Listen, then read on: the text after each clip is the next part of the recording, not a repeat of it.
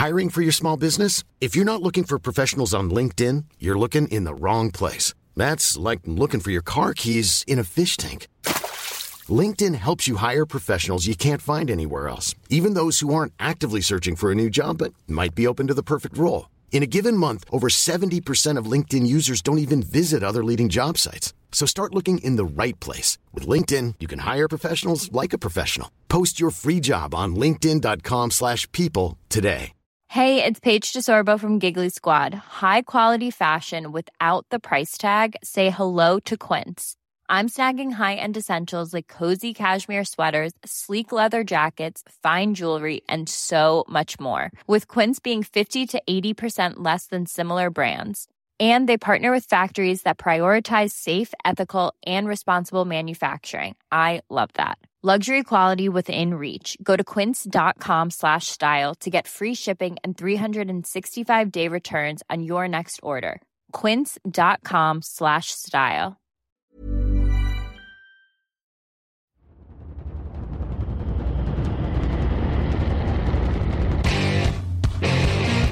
What time is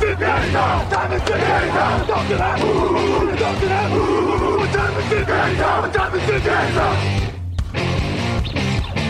Got gun, Hulk left slot, Dixie left, T left. Mercedes, wide chip, Ricky, Fever left, 75, Katie, Omaha. Quick going.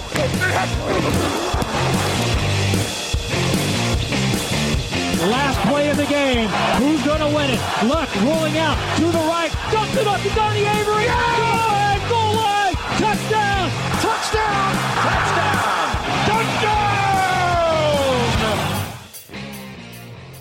Et bonjour à tous, bienvenue pour l'épisode 634 de Touchdown Actu, la preview de la semaine 3. On est déjà en semaine 3, ça passe tellement vite, on l'attend pendant des mois et ça arrive beaucoup trop vite.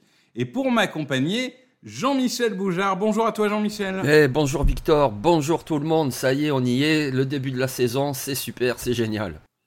C'est, perturbant de, de t'avoir sur un podcast euh, qui n'est pas un podcast draft, hein, puisqu'on a été habitués, toi et moi, à en faire beaucoup ensemble. Ah bon? Aujourd'hui, on va parler NFL. On va parler de, de la semaine 3. Ah ouais, non, moi je croyais qu'on allait parler de, je sais pas, Brock Brewer, c'est Marvin Harrison, c'est pas aujourd'hui Non, non, Brock Bauer, c'est demain, tu, tu t'es Ah voilà, d'accord.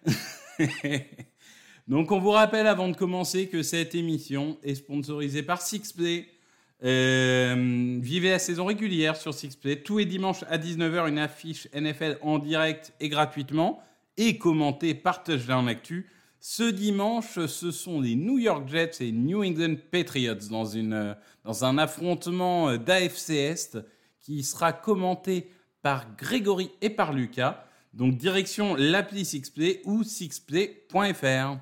Alors Jean-Michel, on a un gros programme aujourd'hui. On va parler des Cowboys, on va parler d'un match de la peur, on va faire évidemment nos pronostics et on va faire nos cotes Unibet. Donc avant de commencer tout ça, un petit jingle et on est parti. Actu, analyse, résultat, toute l'actu de la NFL, c'est sur touchdownactu.com. Alors Jean-Michel, on, on- on va dire, on, on parle évidemment dans la rédaction pendant les matchs dimanche, etc. Et euh, tu, es venu et tu m'as dit, alors j'ai plus le- les mots exacts, mais en gros, qui peut battre ces Cowboys-là en NFC Et du coup, euh, ça m'a donné une idée de, de débat. Je me suis dit, bah allons-y, partons là-dessus. Euh, Est-ce que les Cowboys sont vraiment les favoris de la conférence? Je mets un peu dans le contexte hein, sur les deux premiers matchs. Ils ont marqué 70 points, ils en ont encaissé 10. Donc c'était face aux deux équipes de New York. Deuxième meilleure défense en yard par play, premier en sac, cinquième en pression, cinquième en conversion des troisièmes tentatives. Autant dire la meilleure euh, défense actuelle. Et une attaque qui n'a pas encore été testée réellement, mais euh, qui a donné euh, satisfaction elle aussi. Donc Jean-Michel, allons tout de suite dans le détail. Est-ce qu'on commence par cette défense? Est-ce qu'on a là enfin, parce qu'on a eu des années où la défense de Dallas était bonne, mais sans, non plus être ultra dominante, parfois irrégulière, est-ce qu'on a enfin la défense qui peut faire de Dallas un véritable épouvantail en NFC Ah ben oui, moi c'est ce que je pense en fait. Ça, ça part déjà euh, de la défense. Parce que en plus ils ont vraiment tous les ingrédients d'une très bonne défense. C'est-à-dire qu'il y a du pass rush, Hein, J'apprends rien à personne. Mika Parson, il est sensationnel. Pour l'instant, il est en course pour être le défenseur de l'année. Doucement, il n'y a eu que deux matchs, bien entendu, mais déjà entre ce qu'on a vu l'année dernière et ce qu'on voit de ce début de saison, il est incroyable. Il y a du pass rush et ça peut être en plus optimisé par les arrières défensifs parce que il y a quand même trois joueurs. On parle de Stephen Gilmore, de Trevon Diggs et de Darren Bland, trois joueurs qui sont ce qu'on comme on l'appelle des playmakers, des, arrières défensifs qui ont de très bonnes mains, qui peuvent faire des interceptions, qui peuvent faire donc des plays décisifs, qui changent une défense. Donc tu as du pass rush devant, surtout que personne, il est pas seul non plus. Il y a aussi du Odi Gizua, il y a aussi du Marcus Lawrence, il y a une belle rotation. Et en plus, ces arrières défensifs, voilà, pour optimiser tout ça, parce qu'on le sait, la pression et la couverture, ça va ensemble. Et au milieu des deux, ben, il y a quand même des bons joueurs aussi. Vous avez par exemple Lenton Van Der Esch, qui est un très bon linebacker. Donc cette défense est vraiment très complète. Et on n'a pas encore mentionné le coordinateur offensif Dan Quinn, qui quand même sait ce qu'il fait. Donc cette défense, ben voilà, comme on dit, normalement, c'est l'attaque qui t'amène au Super Bowl, mais c'est la défense qui te le fait gagner. Et Dallas, ils sont armés pour ça. Oui, coordinateur défensif, évidemment, parce que la- l'attaque, euh, Queen, c'est pas son truc. Euh, mais, euh, mais en tout cas, je suis assez d'accord avec toi. Moi, j'insiste sur le fait que pour moi, la clé vraiment, c'est que l'année dernière, il y avait quand même ce trou au milieu de la ligne et des linebackers qui ont sous-performé. Et je trouve vraiment que la différence cette année, c'est en effet Odigizua, euh, qui en plus de venir de la meilleure université des États-Unis, évidemment, euh, est, vraiment arrivé à maturité. Et euh, Leighton Van Der Esch, pour l'instant, alors ce n'est que deux matchs, mais c'est vrai qu'il semble revenir à un très bon niveau, en espérant que son corps le laisse tranquille, parce qu'on sait malheureusement que, que ça fait partie des, des problèmes avec lui. Mais donc, on a, on a cette défense. Globalement, on l'a dit, ça peut être l'arme principale. Maintenant, l'attaque. Est-ce que on se dit, bah, il y a Dak Prescott, il y a Pollard, il y a, y donc cette attaque, elle va faire le boulot Ou est-ce qu'il y a certains points qui t'inquiètent? Moi, j'ai deux points qui... Je suis allé, je suis allé chercher hein, pour être un peu tatillon, mais j'ai deux points où je me suis dit, tiens, est-ce que ça peut pas leur, les faire perdre? J'ai la ligne offensive et j'ai euh, l'absence de euh, pass catcher numéro 2 euh, derrière euh, Lamb. Est-ce qu'il y a un de ces deux points qui, toi, te ferait douter? Ou est-ce que tu penses que cette attaque, elle est au même niveau que la défense et que c'est juste un rouleau compresseur? Ouais, moi je moi je suis pas très inquiet pour l'attaque parce que je te rejoins sur un peu l'absence du receveur numéro 2 avec la blessure de Brandon Cooks. Mais on l'a vu encore au dernier match, par exemple, on commence à voir le jeune Jalen Tolbert qu'on avait bien vu à l'université. L'année dernière, il n'a pas beaucoup joué, là il commence à se montrer. Donc je pense qu'ils peuvent trouver, euh, voilà, de toute façon un receveur euh, de complément, Michael Gallup qui va augmenter son niveau également. Et puis surtout, Dallas, c'est une équipe qui court beaucoup, c'est une équipe qui court plus que ce qu'elle ne lance. Et quand tu as un coureur comme Tony Pollard, bon ben voilà, euh, ça fait l'affaire de toute façon. Pour l'instant, après deux matchs en NFL, il n'y a que cinq équipes qui courent plus ne lancent. Et Dallas en fait partie. Et donc ben, déjà, quand tu as ce jeu au sol, ben voilà, ça t'apporte une attaque, ça te permet d'avancer les chaînes. En plus, Dak Prescott, ok, c'est peut-être pas le quarterback élite dans le top 5 NFL, mais pour l'instant, moi je trouve qu'il joue très bien, il prend de bonnes décisions, il n'y a qu'à voir son taux de complétion, il est plutôt très bon, il commet très peu d'erreurs. Donc euh, ben, quand tu as un quarterback, on va dire, est propre, et en plus euh, c'est quand même un bon joueur qui peut apporter beaucoup de choses. Quand tu as ce jeu au sol avec Tony Pollard, sans mentionner qu'en plus il est une double menace, ben quelque part ça peut compenser un petit peu cette absence d'un numéro 2, surtout que CeeDee Lamb, moi je trouve qu'il monte vraiment en puissance ce joueur, alors c'est pas une découverte, euh, c'est pas d'aujourd'hui qu'il commence à faire de bonnes choses, mais je trouve qu'il est de plus en plus régulier. Donc moi je suis pas très inquiet pour l'attaque. Ouais, alors pour le coup, moi c'est vraiment, alors je, je fais un peu du football fiction, mais partant du principe que les trois meilleures équipes de NFC sont euh, les Niners, euh, les Eagles et Cowboys, dans, dans l'ordre que vous voulez, euh, moi ce qui me fait un peu peur, malgré tout, c'est qu'aujourd'hui deuxième receveur, il a moins de 50 yards et c'est Tony Pollard. Donc je, Michael Gallup, ça fait quand même quelques années qu'il n'est plus vraiment au niveau qu'on a vu. Brandon Cooks, on va voir dans quel état il est. Et puis, bah pareil, Tony Pollard, s'il continue à être utilisé autant, parce que là, il a été utilisé 50 fois en deux matchs, euh, au bout de deux semaines de NFL, il y a déjà 30% des running backs titulaires qui sont blessés, tu vois. J'ai un peu peur s'il continue à jouer autant que euh, qu'il finisse sa saison avec quelques bobos. Mais bon, encore une fois, là, je chipote dans le sens où j'essaye de trouver les défauts d'une top, top équipe de la conférence. Mais voilà, euh, demain, tu as une blessure de Pollard. Est-ce que tout le système ne s'effondre pas? Bon, après, bien sûr, hein, on peut le dire de, beaucoup d'équipes, mais c'est rare que ça soit pas le quarterback et que ça soit euh, le running back quasiment aussi important que le quarterback dans, ce, dans ce système. Et la dernière petite chose, moi, c'est la ligne malgré tout. J'ai trouvé que Steed était moyen, que Bayadash était moyen. Tyler Smith est toujours pas revenu. Alors, il n'y a pas péril dans la demeure, mais il va falloir surveiller ce groupe, essayer de récupérer tout le monde et de retrouver un peu le, niveau habituel des lignes offensives de Dallas. Oui, mais il y a les Titans aussi. Moi, je trouve qu'ils commencent à bien se montrer. Je trouve que Jack Ferguson a montré une bonne progression. Alors, il est encore sous-utilisé pour l'instant, mais le peu qu'on le voit, ben, il fait des bonnes choses. Beaucoup de drops en euh, même.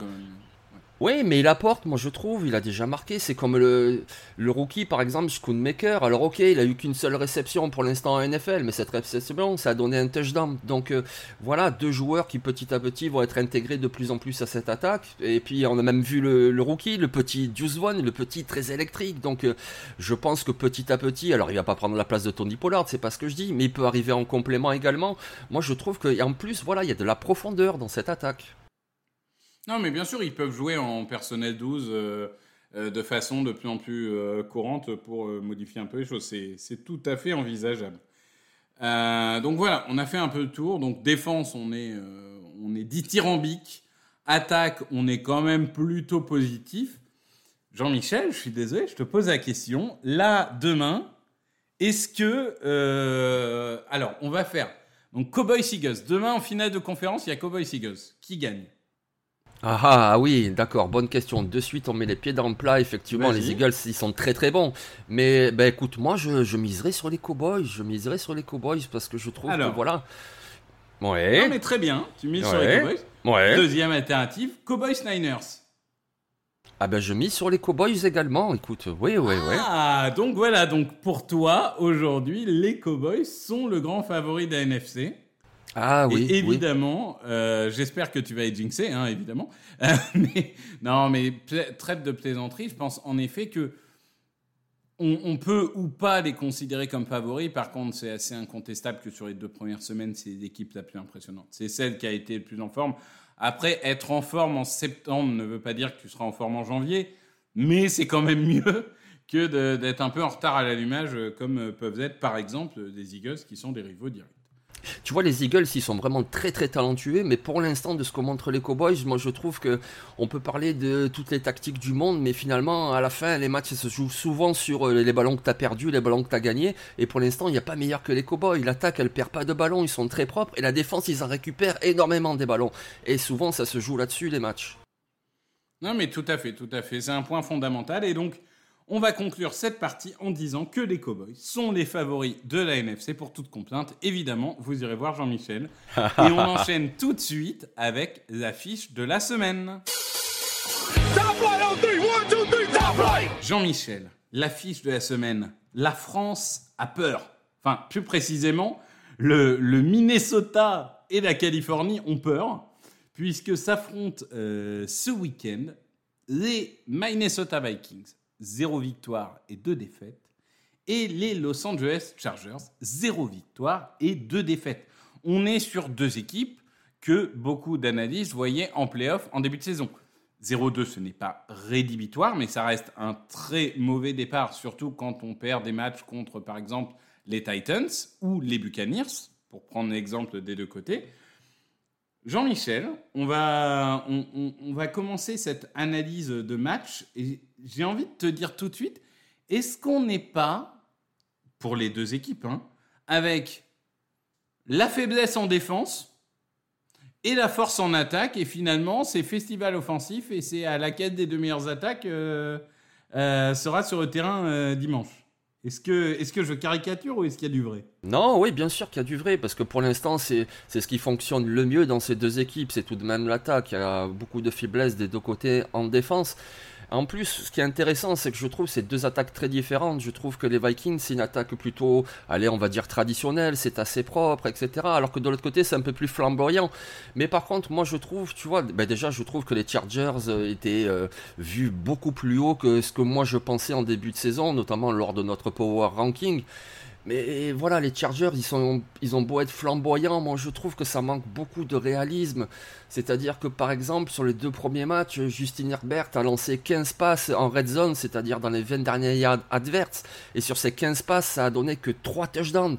Donc ok, c'est très bien d'arriver dans les 20 dernières yards adverses, mais ce qu'il faut, c'est concrétiser. Et ça, c'est vraiment le problème de l'attaque des Chargers. Ils ont du mal à concrétiser, à marquer 6 points.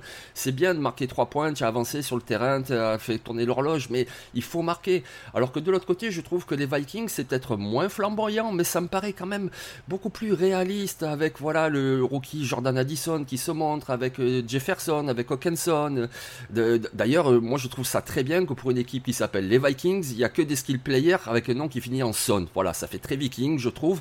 Oui, c'est très roleplay, ouais. Voilà, tu vois. Et du coup, mais moi je trouve que c'est une attaque un peu plus réaliste que celle des Chargers. Mais alors, tu vois, euh, moi en fait, tu l'as dit, le problème des Chargers, c'est le réalisme c'est transformer un passage en, zone rouge en 7 points. Moi, ce qui me dérange sur les Vikings, c'est qu'ils peuvent faire tous les yards du monde. S'ils continuent à perdre autant de ballons qu'ils l'ont fait sur les deux premiers matchs, ils gagneront jamais. Parce que là, ça devient vraiment caricatural. C'est contre les Eagles. Je veux dire, Kirk Cousins, à un moment, il fait 400 yards, il fait 4 touchdowns, il peut pas faire beaucoup plus. Mais tu perds 4 ballons et ça te tue le match face aux Buccaneers, s'ils perdent trois ballons de mémoire, ça te tue le match aussi. Donc c'est vraiment, tu, l'as dit, ces deux attaques, moi je trouve c'est des forces, oui, mais. Et alors du coup, c'est mais réalisme chez les Chargers, mais euh, ne pas perdre de balles chez les Vikings. Au niveau, d'ailleurs, ça se ressent hein, au niveau des défenses parce que, alors les Chargers, c'est quatrième attaque, 32e défense, donc tu peux pas faire plus, plus vraiment euh, catastrophique. Après, ils ont affronté les Dolphins. Hein.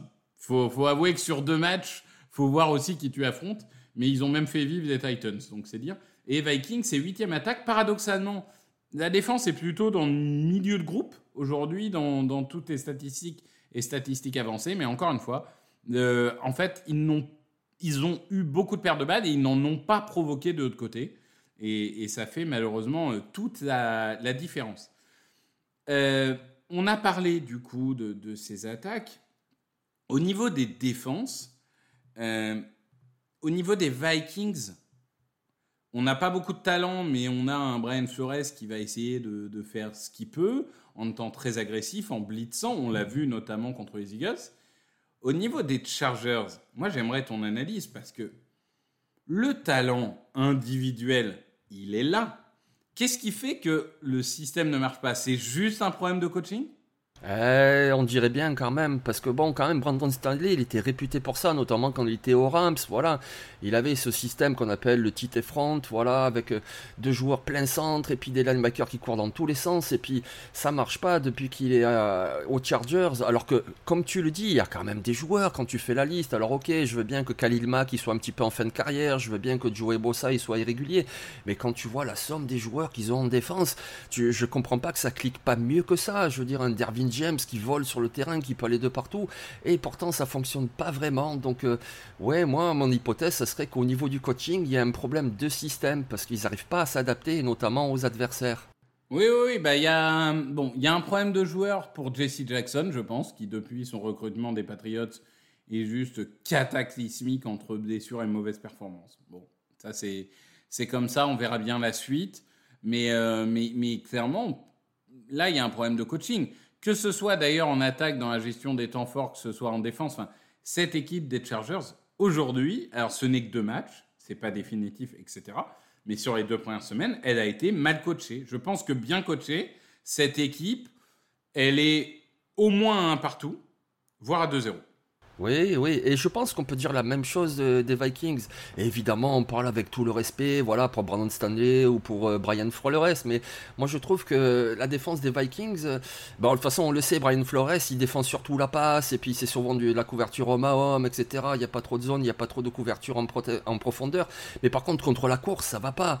Et euh, si on parle que de ce match, et c'est notre cas aujourd'hui, ben, il va falloir qu'ils défendent mieux la course parce que l'un dans l'autre, même avec la blessure de Eckler, les Chargers arrivent à plutôt à bien apporter le ballon au sol et avancer, à faire bouger les chaînes.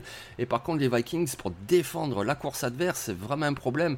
Et contre les Chargers, il va falloir qu'ils y remédient parce que pour l'instant, c'est vraiment une défense gruyère. Dès qu'un coureur a le ballon, ben, ça passe.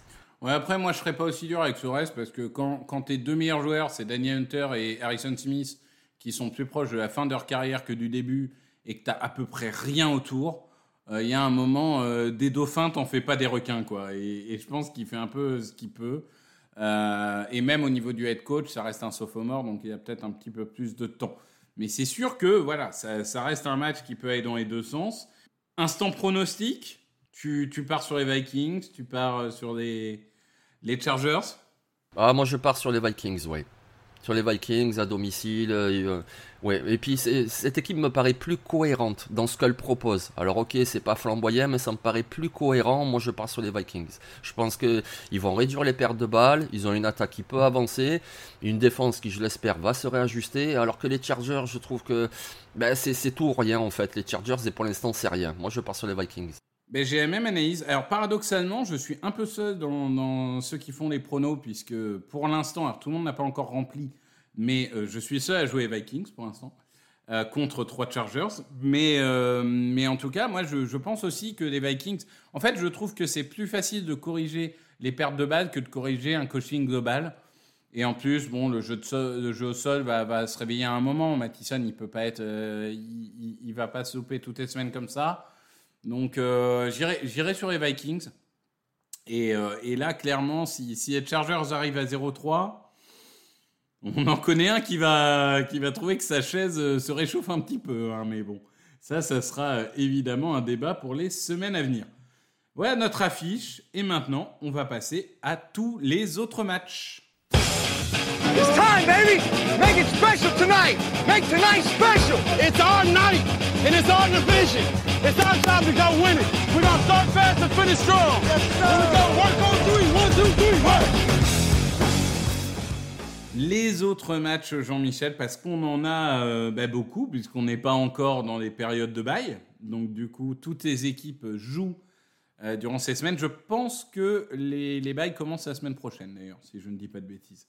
Euh, je crois avoir vu quelques équipes en semaine 4. Cela étant dit, Jean-Michel, on va commencer par un match du jeudi à 2h15 du matin. Les miraculés New York Giants, qui ont réussi un comeback euh, assez incroyable contre les Cardinals, face au rouleau compresseur San Francisco. Euh, est-ce qu'il existe un seul... Enfin, oui, il existe forcément un monde parce qu'on est en NFL, mais quel est le motif d'espoir pour les Giants qui, je le rappelle, seront privés de Saquon Barkley pour ce match Oui, ben voilà, moi j'allais te donner comme motif d'espoir, c'est courir davantage et surtout que Daniel Jones court davantage. Alors en plus, voilà, sans Saquon Barclay, ben moi je trouve que Daniel Jones, il faut qu'il court, parce que quand il court, ça fonctionne plutôt bien. Donc c'est vrai que c'est pas un quarterback dont on a l'habitude de le présenter comme une double menace, etc. Mais quand il porte le ballon, ben ça marche. Donc moi je pense qu'il faut qu'ils y aillent, qu'ils fassent ça davantage. Pour moi, c'est la seule façon qu'ils ont de pouvoir les battre. Surtout qu'en plus, quand tu cours, ben, tu fais tourner l'horloge, ce qui veut dire que pendant ce temps, euh, Brock Purdy et son attaque n'a pas le ballon, ne peut pas marquer de points. Enfin, ils peuvent en marquer en défense sur un 6, mais en tout cas, tu les prives un petit peu de ballon et puis ça marche, ça avance. Daniel Jones, il arrive très bien à courir. Moi, je trouve que c'est vraiment ce qu'il doit faire pour avoir une petite chance de battre les 49ers. Oui, alors pour le coup, ils ont été très valeureux. Euh, Daniel Jones surtout, qui a été vraiment euh, très très bon. Euh, il faut le dire, la semaine dernière.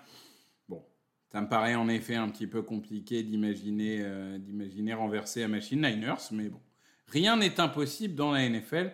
Donc on part sur les Niners. Ah oui, quand même, oui, surtout que si je peux rajouter juste une dernière chose, quand même, au bout de deux matchs, les Giants, zéro sac. Mais comment ça se fait Zéro sac, je veux dire, à l'intérieur, t'as Leonard Williams et Dexter Lawrence qui peuvent occuper les linemen offensifs, et à l'extérieur, alors, ok, Aziz Ojulari, il est gêné par les blessures, mais d'autre côté, t'as Kevin Thibodeau qui a montré quand même de bonnes choses l'année dernière, et en deux matchs, aucun sac. Et je parle pas que de Thibodeau, je parle de la défense des Giants. Et il faut mettre un peu Brock Purdy sous pression, là, c'est pas possible. Ah ben cette défense est passée à côté. Et Thibodeau d'ailleurs on voyait s'isoler en fin de match, peut-être déçu par sa performance, mais clairement il était un peu à côté. On part sur les matchs de 19h et on va commencer par un Tennessee Titans qui vont chez les Cleveland Browns. Alors là, c'est quand même assez intéressant parce que c'est un match qui peut vraiment aller dans les deux sens. Euh, D'un côté, on a un Tannehill qui a semblé revivre. De l'autre, on a euh, Cleveland euh, avec plein de questions hein, suite à la blessure de Chubb, suite aux contre-performances de Deshaun Watson. Est-ce qu'on y croit aux Titans pour réaliser un deuxième bon match d'affilée ou est-ce qu'on les voit redescendre sur terre face aux Browns? Non, non, moi j'y crois. Tu vois, j'y croyais contre les Chargers. Apparemment, j'étais le seul dans la rédaction, mais voilà, j'y croyais. Ben, déjà par leur défense, ils ont une super défense. Et en plus, là, donc, c'est un match-up face aux Browns. Comme tu l'as dit, vraiment, l'élément déterminant, c'est qu'ils ont plus Nick Chubb. C'est quand même, moi, pour moi, c'est le coureur numéro 1, mais si c'est pas le numéro 1, il est au moins dans le top 3. Et pour l'instant, auprès de deux matchs, les Browns, c'est la meilleure attaque au sol en NFL. Sauf que là, il n'y a plus Nick Chubb. Et sauf qu'en plus, les Titans, eux, c'est la troisième, troisième défense en yards encaissés au sol. Donc déjà, tu sais que Tennessee va annihiler le jeu au sol des Browns et va les obliger à passer. Et partir de là, ils vont les attendre. Donc euh, oui, moi je pense que ne serait-ce qu'avec la défense, après on pourra parler de l'attaque, mais la défense des Titans peut permettre de remporter ce match. Oui, je pense que honnêtement, je pense que la défense des Titans va souffrir contre le jeu parce que même s'il n'y a pas Nick Chubb, il y aura quand même Jérôme Ford, il y aura quand même une équipe construite là-dessus. Mais euh, la blessure de Conklin a quand même euh, laissé un grand vide. Et euh, bah, Deshaun Watson, moment, on attend toujours qu'il revienne à un niveau de l'époque Cleveland Browns. Ce qui n'est pas le cas aujourd'hui. Texan, ouais. Moi, je suis comme toi. oui, Houston Texans. du coup, je, je, je, pars sur les Titans aussi, j'y crois. c'est assez partagé dans la rédaction, ce qui m'étonne pas parce que c'est un match assez, euh, assez euh, équilibré. Ensuite, on a les Falcons qui vont à Détroit rencontrer les Lions. Là encore, très intéressant euh, affrontement entre cette équipe des Falcons invaincue et qui a une identité claire, le sol, le sol, le sol et encore le sol, et on a d'autre côté bah, ces Lions, euh, la hype de l'intersaison, entre guillemets, qui est redescendue un petit peu sur terre, même s'ils ont été extrêmement valeureux, avec cette défaite en overtime contre les Seahawks.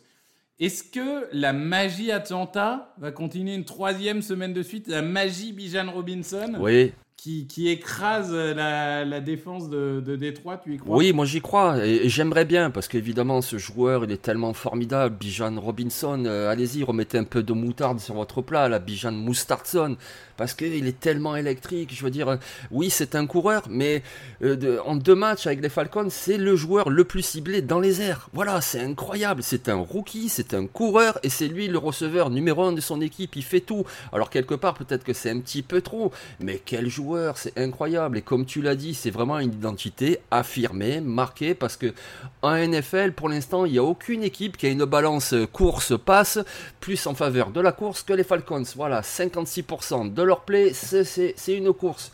Ils font que courir tout le temps et ça marche, et ça marche. Donc, donc pourquoi pas? Après, si on part sur le prono euh, maintenant, j'irai peut-être quand même sur Détroit parce que c'est une attaque, je trouve, plus équilibrée avec une très bonne défense. Mais les Falcons, c'est vraiment très intéressant de les voir jouer cette équipe.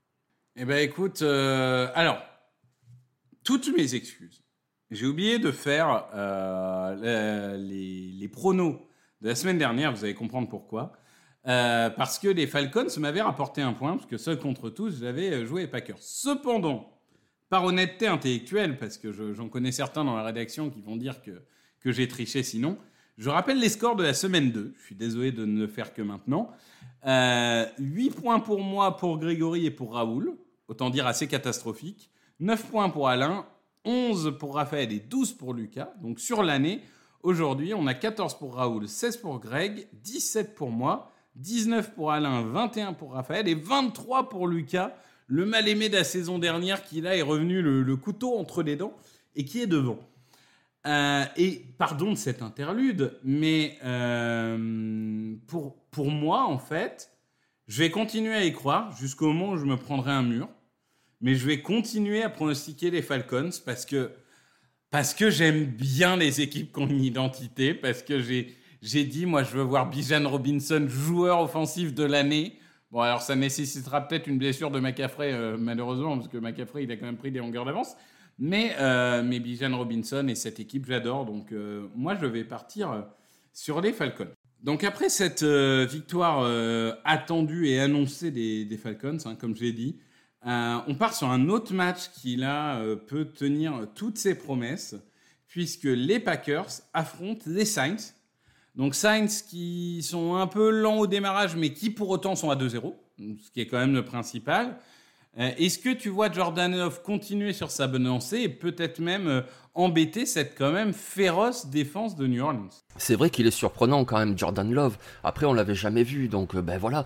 Et là, on voit que ben oui, il a l'air prêt, ce joueur. Franchement, il est plutôt propre, il fait des bons choix. Après, le problème de Jordan Love, c'est pas Jordan Love, c'est que ben il a beaucoup de blessures autour de lui. Donc déjà la ligne offensive, Bakhtiari, Elton Jenkins. En plus, là, il est privé. Alors je sais pas, il sera peut-être disponible pour ce match, mais son coureur Aaron Jones. Et donc du coup, ben, sans Aaron Jones, sont-ils capables de courir? On l'a bien vu lors du dernier match dimanche dernier. Ben, ils n'arrivaient plus à courir sans Aaron Jones. Et si tu le prives du jeu de course, en plus d'une ligne offensive qui est amputée de deux titulaires, ben ça va être compliqué. Surtout, comme tu viens de le dire, face à cette défense des Saints qui est impressionnante. Et c'est pas une surprise, puisqu'ils ont des joueurs sur les trois rideaux. Oui, oui, ils ont des joueurs sur les trois rideaux. Ils ont. Enfin, globalement, on est sur deux beaux effectifs, mais euh, il y en a un qui est plus expérimenté que l'autre, si tu veux. Et, et du coup, euh, moi, moi, si j'ai le choix, je vais plutôt partir sur le, le plus expérimenté. Et du coup, euh, je vais partir sur les, sur les Saints. Toi aussi, du coup. Ouais, moi aussi. Moi aussi, ouais, exactement. Le match d'après, Jacksonville Jaguars contre Houston Texans. Alors là, euh, écoute, je ne sais pas quoi dire. Euh, Est-ce que Houston, parce que Houston, bon, voilà, c'est une jeune équipe hein, qui, a, encore beaucoup de, talent à venir, mais bon, qui, a besoin de temps pour se développer. On a vu qu'ils ont du mal même face à des équipes du calibre des Colts, etc. Et ils vont aller affronter des Jaguars qui vont avoir un couteau entre les dents après leur non-match contre Kansas City, à vouloir se venger contre euh, leur, euh, leur, entre guillemets, comment dirais-je, leur adversaire de division euh, favori ces dernières années. Est-ce que là encore, on est sur un match qui théoriquement, bah, ça doit être les Jaguars du début à la fin et on remballe? Ou, ou pour toi, cette jeune équipe de Houston peut surprendre? Non, je pense que les Jaguars devraient dérouler et remporter ce match. Après, dérouler en NFL, ça se passe jamais comme ça, mais les Jaguars, quand même, voilà, que ce soit en termes du, coaching, que ce soit en attaque ou en défense, les joueurs ont quand même plus d'expérience. En plus, on l'a vu à l'intersaison, les Jaguars ont fait très très peu de mouvements. Je veux dire, hormis la draft, il y a eu très peu de changements. Donc, les joueurs, même si en défense, il y a beaucoup de jeunes joueurs, ils ont l'habitude de jouer dans ce système, ils sont beaucoup plus expérimentés. Après, les Texans, c'est très intéressant à voir, surtout qu'ils prennent un quarterback rookie, donc CJ Stroud ils le font lancer énormément, énormément. Ils font énormément de jeux à la passe. D'ailleurs, c'est plutôt inquiétant de voir euh, euh, la, faible utilisation et le faible rendement de Dameon Pierce, le coureur qu'on avait vu pourtant séduisant l'année dernière. Déjà, je pense qu'il va falloir qu'ils euh, réajustent un petit peu, qu'ils équilibrent un petit peu cette attaque. Et le problème de CJ Stroud, c'est aussi qu'il y a beaucoup de blessures sur sa ligne offensive. D'ailleurs, c'est le quarterback le plus saqué pour l'instant en NFL. Il a été mis au sol 11 fois. Donc, même si les Jaguars, ils sont pas hyper réputés pour le pass rush, quand même Josh Allen, il y a quand même d'autres joueurs intéressants. A priori, je vois pas comment les Texans peuvent s'en sortir dans ce match. Oui, un peu la même analyse. Je pense qu'ils vont être vaillants. Hein. Je, je m'en fais pas, hein, coachés par des Ryans. Ils n'ont pas abdiqué contre les Colts et ils ont fait leur match. Mais, là, la, marche me paraît euh, un peu haute pour eux. Euh, ça, c'est sûr. Le prochain match, c'était Chargers contre Vikings. Donc ça, on en a parlé en long, en large et en travers. Ce sont les Vikings qui vont remporter pour nous deux. Euh, match suivant, match assez euh, intéressant parce que théoriquement euh, il va d'un côté, mais les Dolphins qui accueillent les Broncos. Les Broncos, c'est quand même encore une fois la déception de cette saison. 0-2, l'effet Sean Payton se fait attendre. Et manque de bol pour eux, en troisième semaine, ils affrontent l'attaque certainement la plus explosive qu'on puisse avoir en, en NFL aujourd'hui. Jean-Michel, là encore, euh, pour, pour Denver, cette défense, elle est bonne. Et on sait, elle est bien coachée. Mais est-ce qu'on n'est pas euh, devant euh, l'attaque la plus létale de NFL avec les Dolphins, dans le sens où cette équipe, dans le jeu vertical, et ils ont le quarterback pour et les receveurs pour, on se demande vraiment comment les arrêter. Oui, c'est ça, exactement. Tu vois, quand tu veux construire une équipe dominante, tu peux essayer d'être complet dans plusieurs domaines, etc. Ou tu peux te dire, allez, on va prendre un domaine en particulier et on va le blender pour qu'il soit vraiment, vraiment dominant, dominant. Et c'est ce que font les Dolphins. C'est beau à voir. Eux, c'est l'attaque aérienne et puis on y va. Donc, comme tu le dis, ils ont le quarterback pour. Euh, tu vois, il arrête pas de lancer de tous les côtés. C'est un bombardier. Il a un million de yards à la passe euh, en deux matchs. Et puis, ils lui ont mis deux receveurs, deux flèches, Waddle, Hill. Et puis, on y va, on agresse l'adversaire constamment, constamment, constamment. Eh, les Broncos, écoute, euh, ben, Sean Payton, on se rappelle, quand il est arrivé à Denver, il avait dit, oh là là, j'ai jamais vu une équipe aussi mal coachée que Denver l'année dernière. Eh ben, moralité, deux matchs, deux défaites, en plus deux défaites, alors que Denver menait à chaque fois au quatrième carton, et à chaque fois ils se font reprendre. Bon, ben, j'espère que Sean Payton, il va se remettre un petit peu en cause au niveau de son coaching, parce que là, ben, ça va pas du tout. Quand tu mènes au score au quatrième carton et que par deux fois tu perds, ben, c'est peut-être un problème de coaching. Ah bah quand tu mènes 21-3 contre tes commandeurs et que tu arrives à perdre, en effet, tu peux te poser des questions, oui. Euh, ça, c'est une évidence. Euh, prochain match, les Patriots qui vont rendre visite aux New York Jets. Donc, je le rappelle, c'est le match qui sera euh, sur Sixplay, commenté par Lucas et par Greg. défense, défense et encore défense, Jean-Michel. On est sur l'inverse de Chargers Vikings. On est sur un match qui va finir à 6-3. Oui, c'est possible. Ou alors on est sur le match qui va finir à 35-32 parce qu'en fait, c'est deux attaques qui font que passer par les airs. Moi, c'est ça qui me surprend. Donc, si ça marche, ça peut aussi faire un gros score dans le sens, ils courent pas. D'ailleurs, je comprends pas, les Jets, ils perdent Aaron Rodgers et ils courent pas. C'est la 28e équipe sur 32 en tentative au sol. Et je sais pas, moi, ils ont fait venir Dalvin Cook, il y a Brice Hall qui est très bon, il a même de la profondeur avec Michael Carter, le rookie Abanikanda. Mais ils courent pas. Pourquoi ils courent pas? Moi, je comprends pas. Surtout que la défense contre la course des Patriots, pour l'instant, c'est pas leur fort. Ils défendent mieux les airs que la course. Donc euh, voilà, et de l'autre côté c'est pareil, Mac Jones, lui aussi, après tu vois, même peut-être devant lui, c'est le quarterback qui lance le plus de passes en NFL. Mais c'est incroyable, faut courir un petit peu les gars, euh, je comprends pas là. Je veux bien, c'est la NFL moderne comme on dit, la passe League, mais bon, il faut courir un petit peu. Donc euh, ben, à voir s'il se réajuste. Alors donc ben oui, ça peut faire un tout petit score parce que les deux défenses sont très bonnes, mais si ça s'enflamme, si ça réussit, comme ça passe que par les airs, ça peut aussi faire un match très spectaculaire. Ouais, je te trouve un peu dur avec les Jets parce que euh, ils ont couru après le score pendant 35 minutes contre les Cowboys, donc forcément ils ont ils ont beaucoup passé, notamment parce que en plus ce jeu de course marchait pas. Mais je pense qu'ils vont quand même revenir aux fondamentaux dans ce genre de match avec Brice Hall, euh, avec les autres coureurs. Et à mon avis, euh, il y a des chances qu'ils courent plus qu'ils ne passent. C'est un match très difficile à pronostiquer. moi personnellement, je suis allé sur les Jets.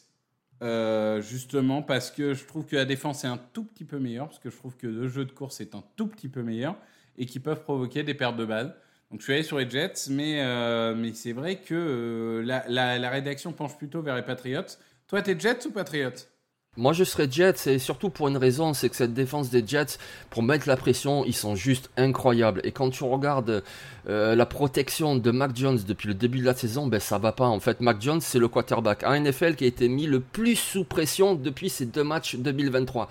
Donc euh, quand tu as en face la défense des Jets qui va rusher de tous les côtés, ben, j'ai peur qu'il s'en sorte pas, Mac Jones. Donc j'irai sur les Jets aussi. Je suis d'accord, Mac Jones, il a été un peu sauvé par, euh, contre les par le fait que le manque de linebacker chez les Eagles fait que et Tyden ont pu servir de soupape sécurité. Là, face aux Jets, euh, ça se passera pas comme ça. Et, j'imagine moi aussi un match un peu cauchemar, pour le coup. Même si on rappelle qu'en général, Belichick contre les Jets, il réussit pas mal. Mais là, on va, on va dire que c'est la fin de la malédiction.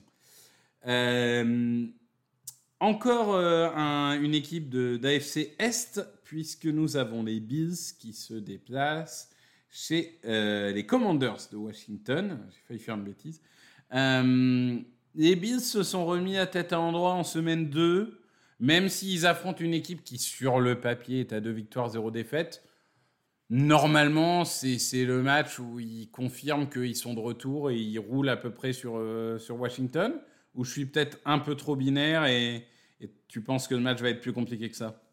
Non, moi je pense que oui, les Bills quand même ils sont vraiment supérieurs, que ce soit en attaque, que ce soit en défense, euh, même au niveau de coaching. Alors a priori de ce qu'on voit, Eric Bienemi il apporte pas mal à l'attaque et puis Samuel c'est bien ce qu'il fait, euh, deux matchs et deux game winning drive, c'est-à-dire que sur la dernière position qu'il a, il permet à son équipe de passer devant et au final de remporter le match. Donc bravo Samuel, on le condamne pas du tout. Et puis il a des armes avec McLaurin, avec Dodson, on voit même le Titan Thomas qui est en bonne santé pour une fois. Donc ils ont des armes et puis surtout Brian Robinson, le coureur que j'aime beaucoup et qui va continuer à monter en puissance. Donc ils ont des armes les, les Commanders, mais en face quand même les Bills, non, moi je trouve que c'est trop trop trop fort. Je trouve que Josh Allen s'est bien repris sur le deuxième match, on voit que c'est un quarterback qui fait peu d'erreurs et puis il a, il a quand même ce qu'il faut autour en défense et puis même pour faire une attaque très complète, je, je vois pas comment Washington peut s'en sortir. Ouais, moi je, je, pense que ça va être une boucherie. Ça fait partie des matchs. Alors évidemment, comme je dis ça, euh, c'est des matchs qui vont se, se dérouler différemment, mais c'est vrai que bon, j'ai du mal à voir, euh, j'ai du mal à voir Washington résister euh, euh sur en, en, en, 60 minutes là-dessus. Il nous reste un match à 19h, c'est les Ravens contre les Colts. Là encore, on a une équipe en pleine confiance, les Baltimore Ravens, qui affrontent les, les Colts. Alors les Colts de Anthony Richardson, oui ou non, on ne saura pas avant sûrement vendredi, parce que comme il est en protocole commotion, euh, les protocoles de commotion renforcés depuis quelques années, euh, ils durent entre 5 et 10 jours. Donc, euh, tu peux louper un match comme tu peux être de retour. Donc, ça sera lui ou Gardner Minshew. J'ai envie de dire, même si Richardson fait un début de saison très encourageant, l'un ou l'autre, la balance penche quand même en faveur de Baltimore. Ah oui, oui, bien sûr, évidemment, évidemment. Après, ça serait vraiment quand même très pénalisant parce qu'Anthony Richardson, euh, moi je vous le dis, il va battre le record de touchdown au sol inscrit par un quarterback. C'est, phénoménal et ça nous surprend pas. On avait vu ce qu'il faisait avec Florida.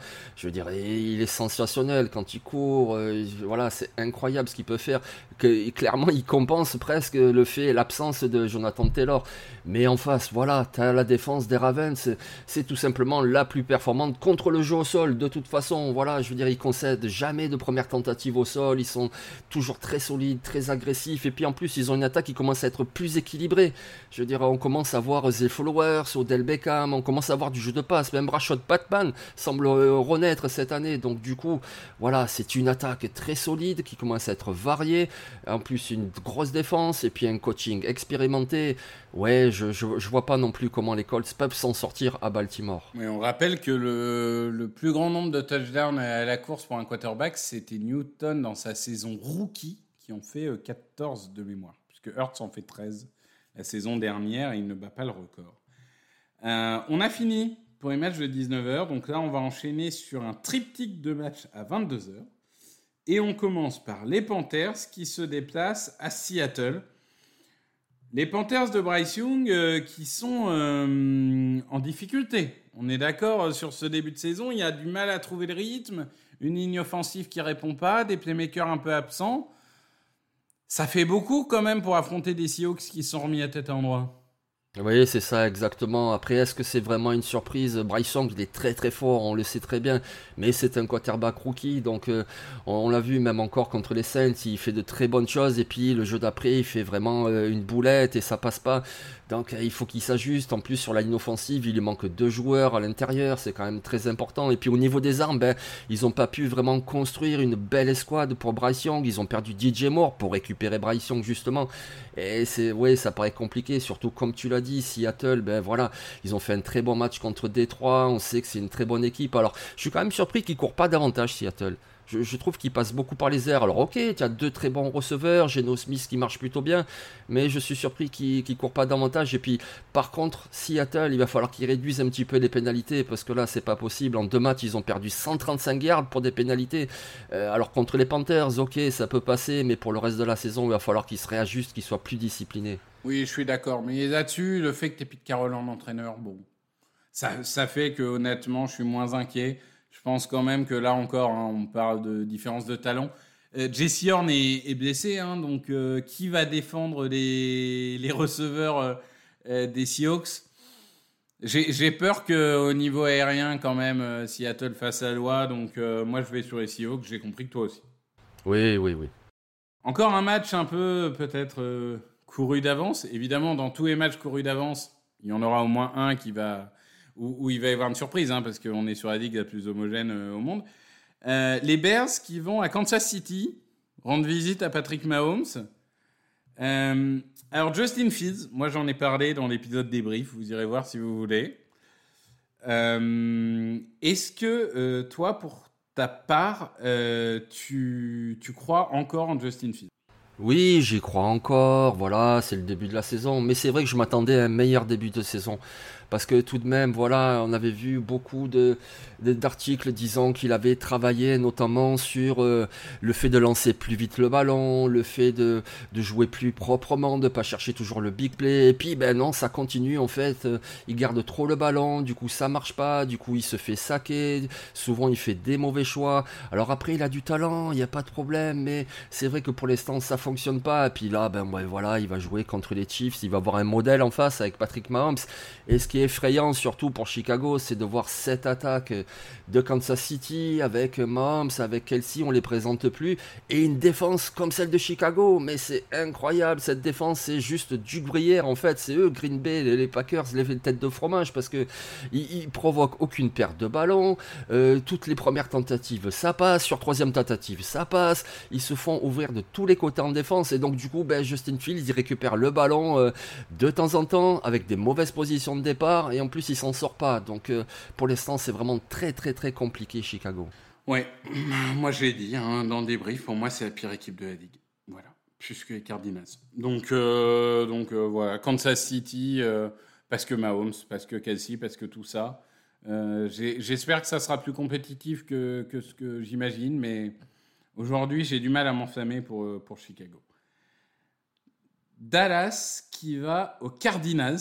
Alors là encore un match entre une équipe au sommet euh, et une équipe peut-être sur le papier plus faible. On a parlé en long, en large de, de Dallas. Arizona, c'est quand même moins mauvais qu'attendu, si je peux m'exprimer ainsi, mais peut-être pas au point d'embêter les Cowboys. Non, voilà, oui, c'est ça. Je, vois pas comment une telle équipe peut s'en sortir. Alors oui, il y a des choses qui vont bien. Il y a par exemple le pass rusher Denis Gardek, c'est un joueur très sympathique parce que voilà, c'est vraiment le prototype du joueur euh, travailleur qui sort un petit peu de nulle part, qui a priori n'a pas les qualités adéquates et qui portant sur le terrain avec son envie, avec son activité, ben, il a quand même signé 352 matchs. Voilà, c'est un bon joueur. Ça, moi, ça me plaît beaucoup. Je, je suis content de voir que le rookie Paris Johnson, il, il tient très bien sa place en tant que tackle offensif. On sait que pour un rookie, c'est très difficile. Mais bon, l'un dans l'autre, de toute façon, t'as pas ton quarterback titulaire, t'as un effectif avec plein de trous, et tu affrontes Dallas. Donc, euh, ouais, non, je vois pas comment ils peuvent s'en sortir. Ouais, je, pense que voilà, c'est une valeureuse équipe. Hein. C'est une valeureuse équipe, mais, mais Dallas, c'est trop fort. On en a parlé pendant, pendant 10 minutes au début d'émission, donc on va pas revenir dessus. Mais, mais globalement, euh, globalement c'est la meilleure équipe. Euh, donc les Cowboys pour nous deux, évidemment. Euh, Pittsburgh, les Steelers, qui vont euh, à Las Vegas. Donc, dans ton équipe, évidemment. Euh, écoute, Las Vegas, c'est plutôt surprenant depuis le début de la saison, dans le bon sens du terme, même si euh, ça a été peut-être un peu plus difficile au sol sur le dernier match. Pittsburgh, de l'autre côté, c'est quand même en panne offensivement. C'est Aujourd'hui, l'attaque des Steelers ne fait pas peur. Et il va falloir un réveil rapide parce que là, avec les blessures de Cam Ward, de Deontay Johnson, etc., cette équipe, elle est un peu au bord du précipice. Est-ce que c'est pas le meilleur moment pour Las Vegas pour les prendre et réaliser, entre guillemets, une semi-surprise? Ah oui, moi je pense, parce que voilà, comme tu le dis, déjà, je comprends pas que les Steelers, ils courent euh, pas plus que ça. Alors, ils essayent, on voit bien que Najee Harris, ça, ça marche pas du tout, que Jalen Warren, ça marche un petit peu mieux, mais il faut qu'ils insistent un petit peu plus. Après, est-ce qu'ils ont la ligne offensive pour le faire? Voilà, ça c'est une autre question. De toute façon, on sait très bien, Pittsburgh, cette année, c'est plutôt une équipe en reconstruction. Ils ont beaucoup, beaucoup de jeunes joueurs et de jeunes joueurs de talent. On pense notamment à George Pickens, par exemple. Je pense que l'avenir est plutôt brillant pour Pittsburgh, mais pour l'instant, voilà, ça patine encore un petit peu, et puis la clé de ce match, eh écoute, c'est peut-être cette défense des Steelers qui est très très bonne pour mettre la pression. Et en face, il y a une ligne offensive des Raiders qui a concédé aucun sac en deux matchs. Voilà, c'est une ligne offensive qui est très bien en protection de Jimmy Garoppolo. Et moi, je pense que voilà, de l'autre côté, ça va pas être flamboyant, mais Garoppolo, il va trouver Davante Adams, il va retrouver Mayer s'il est revenu du protocole commotion, il va faire ses petits lancers, ça va avancer. Et moi, je pense que les Raiders vont s'imposer. Je dis ça pas parce que je suis fan et que je l'espère, mais parce que je pense que c'est pour l'instant un petit peu plus au point que les Steelers. Écoute, moi je suis parti sur les Steelers parce que quand même sur le papier, je me dis qu'il y a un moment ils vont se réveiller, c'est pas possible, et que mine de rien, moi ce qui me fait un peu peur, c'est qu'on a vu la ligne offensive de Las Vegas en difficulté quand même en semaine 2, et là ils vont affronter Watt et Smith. Ça va, ça va quand même être euh, un, sacré défi. Donc on va dire que yard après yard euh, sur la sur le, duel de ligne je vais donner avantage à Pittsburgh, mais honnêtement, c'est c'est extrêmement équilibré. Tu peux partir dans les deux sens, ça me choquerait pas. C'est un match euh, qui vraiment euh, est 50-50, comme on dit. On passe sur. Alors, j'allais dire, on passe sur des, oui, sur des matchs du, du lundi, puisque je ne l'ai pas dit, Steelers Raiders, c'est à 2h20 du matin, dans la nuit de dimanche à lundi. C'est donc le Sunday Night Football. Et on a donc deux Monday Night Football comme on, a en début de saison depuis maintenant deux ou trois ans. Les Eagles qui vont visiter les Buccaneers à 1h15 du matin. Donc là, cette fois, on est dans la nuit du lundi au mardi. Hein. Les Eagles à 2-0, les Buccaneers à 2-0.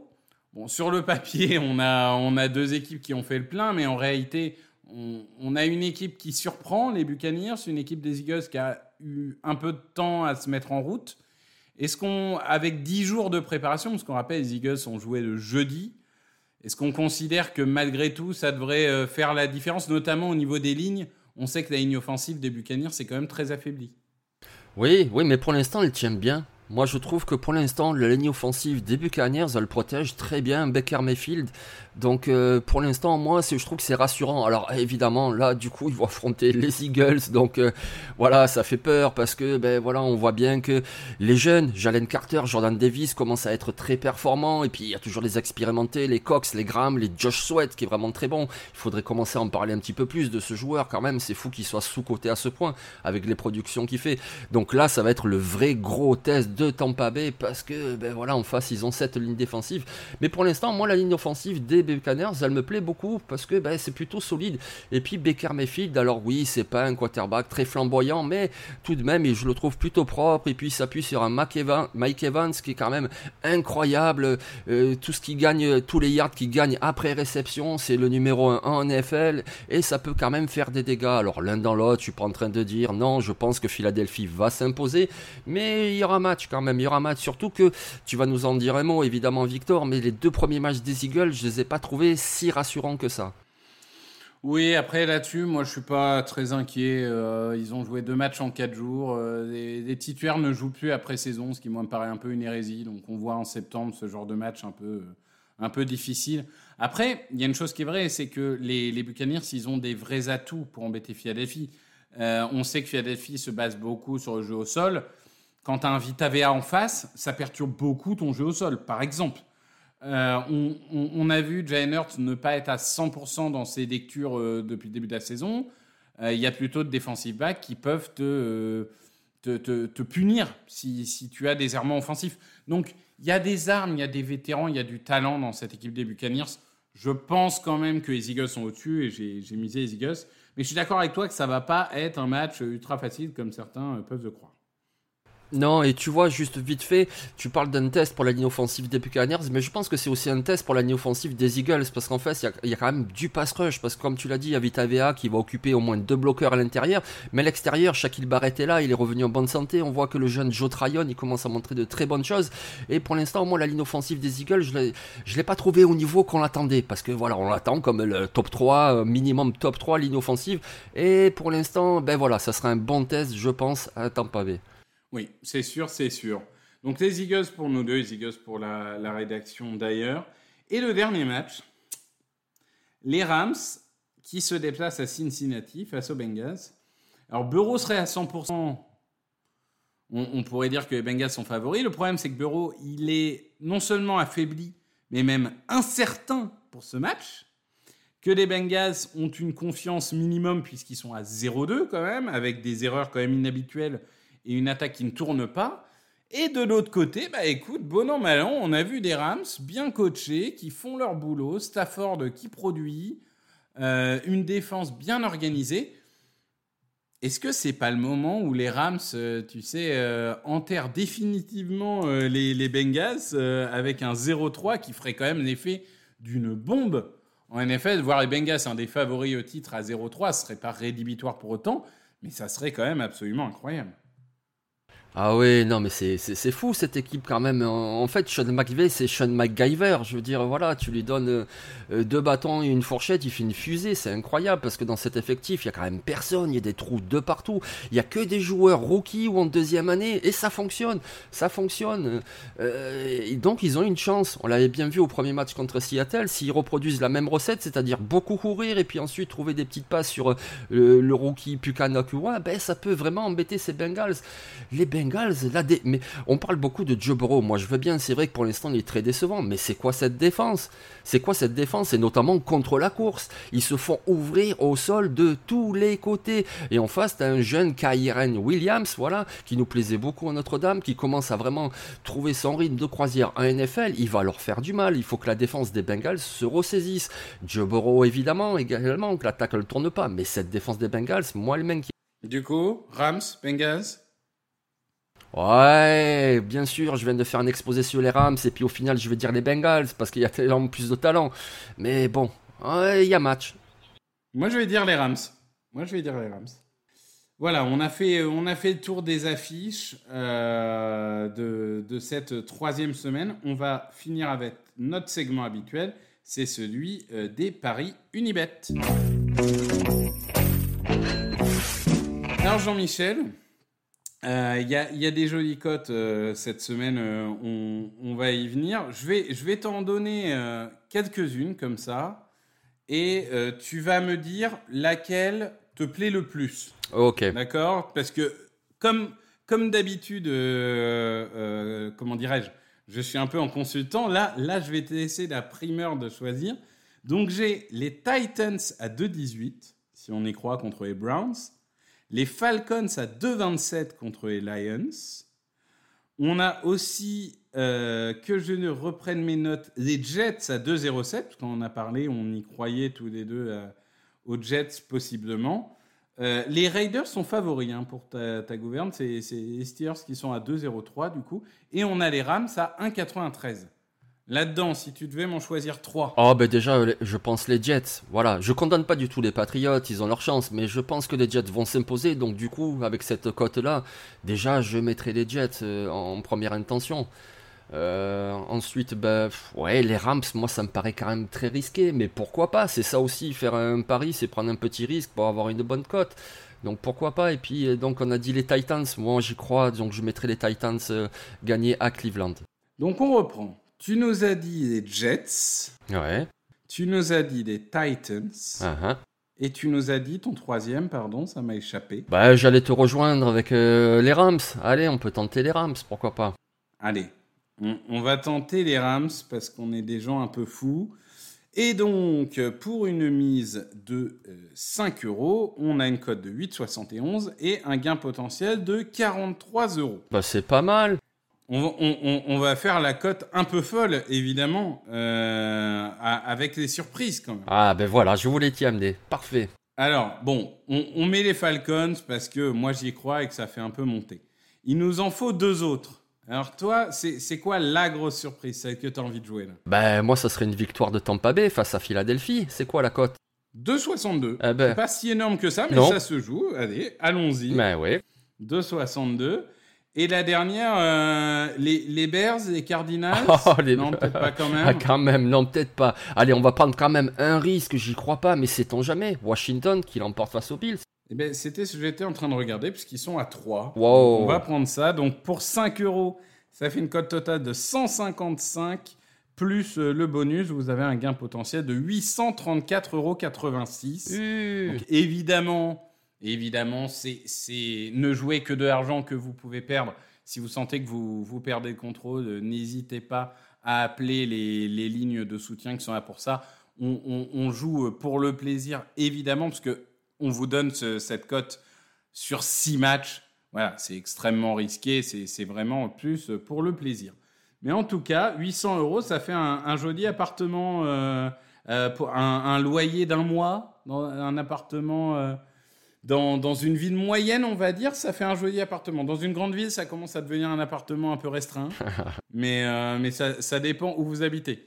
Si on habite dans, à Marseille ou à Lyon, pour prendre des villes au hasard, euh, ça reste euh, un peu difficile. Donc voilà, donc on a fait le tour. Merci Jean-Michel. Eh, merci Victor, et puis voilà, bon, bon week-end à tout le monde. Là, la Week 3, c'est génial. Et oui, merci à tous. Et on se retrouve dès demain avec Jean-Michel pour vous parler de la draft et d'un certain Brock Bowers. Salut à tous! Música